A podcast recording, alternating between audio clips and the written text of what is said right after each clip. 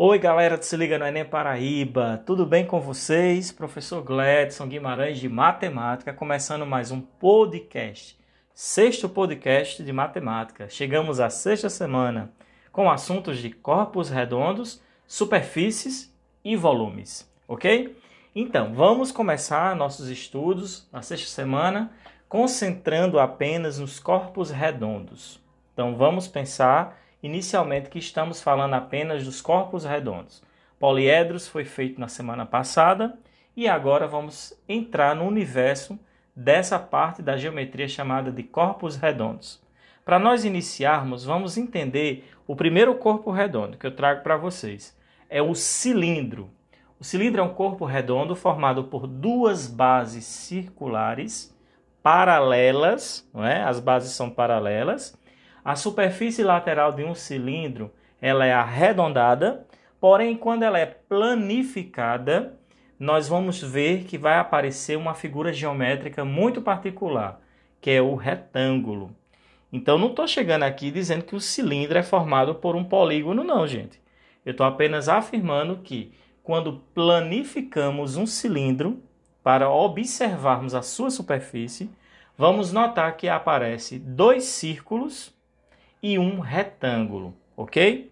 Primeiramente, os dois círculos eles vão possuir um raio R, né? um raio que é o mesmo, ou seja, a base superior e a base inferior. Se eu estiver falando de um cilindro na vertical, os raios vão ser congruentes, tá bom?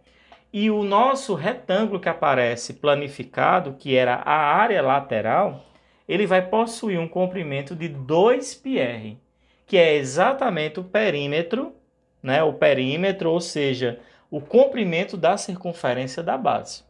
Então, como é que a gente faz para calcular a superfície de um cilindro? Inicialmente, nós vamos calcular a área da base, que vai ser sempre π vezes o raio ao quadrado. Então, a área da base é πr ao quadrado. A área lateral, quando nós planificamos o cilindro, aparece o retângulo, como eu falei para vocês. Né? e ele vai possuir um comprimento de 2πr, que é o perímetro da base. E a altura vai ser exatamente a largura desse retângulo. Então, como é que eu calcularia a área lateral né, do cilindro? Seria 2π vezes r vezes o h. O h é a altura do cilindro, o r é o raio da base, tá bom? π vale aproximadamente 3,14 para efeitos de aproximações mas não se preocupe que você pode deixar a área em função do π. E para calcular a superfície total de um cilindro, você vai precisar fazer o quê? Multiplicar a área da base por 2 e depois somar com a área lateral. Então essa é a expressão que caracteriza a área total ou superfície total do cilindro, que vai ser duas vezes a área da base mais a área lateral, tá bom? Então, isso que eu falei tudo foi do cilindro, tá bom? Acompanhe no material visual que vocês têm, no material de apoio, que vocês vão percebendo tudo que eu estou falando, tá certo? Passando adiante, nós vamos chegar na próxima, no próximo corpo redondo, na próxima forma geométrica, que é o cone. Então, o cone precisa de uma atenção especial. O cone é o único corpo redondo que possui um vértice, tá bom? E ele quando está planificado, ou seja, quando você desmonta um cone para você ver a área dele, a superfície dele, você percebe que vai existir duas formas geométricas bem particulares. Um círculo, que é a base do, do cone, não é? E vai aparecer uma figura que nós vamos chamar de setor circular. Parece uma fatia de pizza o setor circular, tá bom? Mas lembre-se do nome oficial dessa figura, não é uma fatia de pizza, é exatamente o setor circular. Quando nós planificamos, nós vamos perceber que o setor circular vai, vão ter dois raios, né, chamados de geratriz, tá bom? A geratriz vai ser o raio do setor circular. Como é que nós vamos calcular a superfície total de um cilindro? Primeiramente, você vai precisar da área da base, que vai ser exatamente a área do círculo, π vezes raio ao quadrado. E a área lateral, como eu falei para vocês, vai ser exatamente o setor circular. Mas como é que calcula a área de um setor circular? Você só vai precisar, neste caso do cone, de multiplicar π pelo raio vezes a geratriz, tá bom? O que é a geratriz, mais uma vez, é exatamente um segmento que vai sair do vértice e vai encontrar, no caso, a base do cilindro, tá bom, gente? E esse setor circular, ele vai ter exatamente duas geratrizes, que é o raio do setor circular. Para efeitos de cálculos, às vezes podemos precisar de uma expressãozinha que vai ter, vai envolver a geratriz, a altura do cone e o raio do cone. Através do teorema de Pitágoras, vamos ter essa relação, que é a geratriz ao quadrado é igual à altura ao quadrado mais o raio ao quadrado, tá bom? Pode ser que nós precisamos aí, em algum momento, dessa relação aí, que envolve geratriz do cone, altura do cone e raio do cone, tá bom? E, de forma geral, como é que se calcula a superfície de um cone? A área da base mais a área lateral. A área da base πr ao quadrado, a área lateral πr vezes g tá bom? Π vezes raio vezes G, que é de geratriz. Então, esse aí foi o cone. Vamos passar para o próximo corpo redondo, a esfera. A esfera é o corpo redondo ideal. Por que a gente diz isso? Ela não tem um vértice, ela não possui arestas, ok? E ela só possui uma face única, que é a face arredondada, totalmente arredondada. Para se calcular a área de uma esfera, a gente planifica ela. E a planificação da esfera às vezes é um pouco trabalhosa. Geralmente a gente planifica ela parecida com gomos de uma laranja. E muitas vezes utilizamos uma quantidade que é 12, 12 gomos da laranja, né?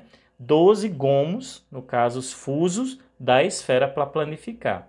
Mas não se preocupe com isso não, o que você precisa saber é que a área da esfera vai ser exatamente 4 vezes π vezes raio ao quadrado. O raio da esfera parte do centro da esfera a qualquer ponto que toca esse corpo geométrico chamado de esfera, tá bom? Aí, o que, é que você precisa mais saber? No, na área da esfera, a gente às vezes vai precisar de saber uma relaçãozinha que está falando de raio da esfera a distância de uma secção transversal da esfera. Quando você corta a esfera, faz de conta que você cortou a laranja, a tampa da laranja, né?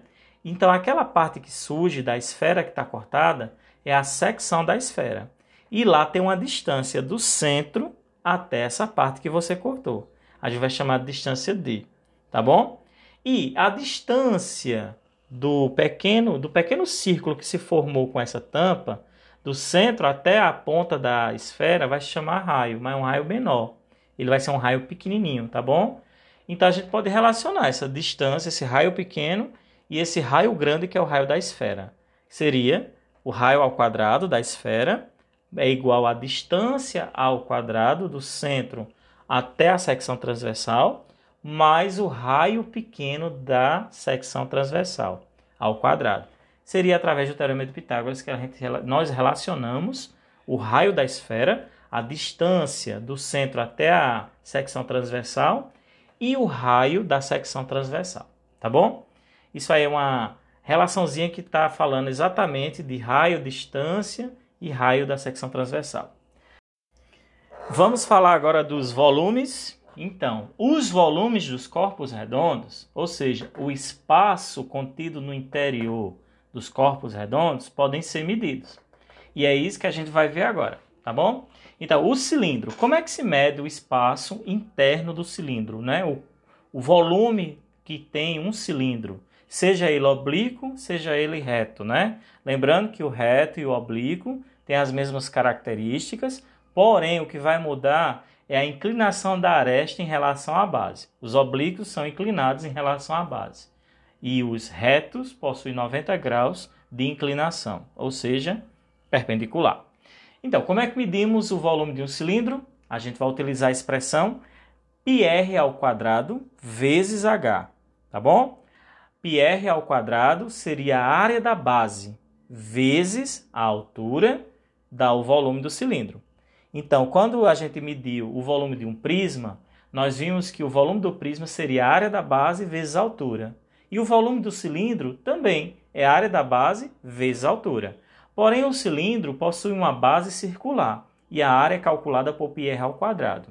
Tá bom? Então não esquece. Como é que se calcula volumes de cilindros? π vezes raio ao quadrado vezes a sua altura. Tá bom? O cone. Como é que se calcula o volume de um cone, né? O volume do cone vai ser calculado através da expressão πr ao quadrado vezes h, parecida com cilindro, porém você vai ter que dividir por 3, ou seja, um terço de πr ao quadrado vezes a altura, ok?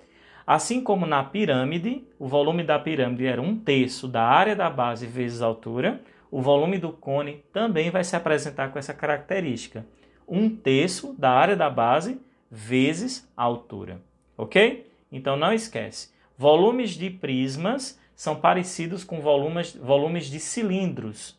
Volumes de cones são parecidos com volumes de pirâmides. Sempre vai aparecer essas relaçõezinhas. E o volume de uma esfera, né? Como é que a gente mede o espaço interno de uma esfera? Você vai precisar exatamente de uma relação que fala que o volume da esfera é 4 terços de πr elevado ao cubo, ou seja, π vezes raio ao cubo. Volume de esfera, 4 terços de π vezes raio ao cubo. Certo? Então, essas, essas três expressões que eu falei para vocês aí são as fórmulas que nós vamos utilizar para calcular volumes de corpos redondos, cilíndricos, cônicos e esféricos. Cilindros, cones e esferas. Beleza? Então, galera, a missão agora é com vocês de aprofundar o conhecimento que eu aqui passei. Precisa que vocês dêem uma analisada no material, observem. Geometria é muito de observação, de interpretação e de prática também dos cálculos, tá bom? Observem tudo o que eu falei, anotem as dúvidas e me procurem nos plantões do Meet, no grupo de WhatsApp, nas redes sociais. Estou aí para vocês tirarem todas as dúvidas. Não durmam com dúvidas. Não deixem dúvidas de matemática. Sempre tirando, sempre fazendo exercício. Tá bom? Forte abraço, bons estudos. Nos encontramos nas lives todos os sábados no Se Liga no Enem, lá no YouTube, ok? Grande abraço!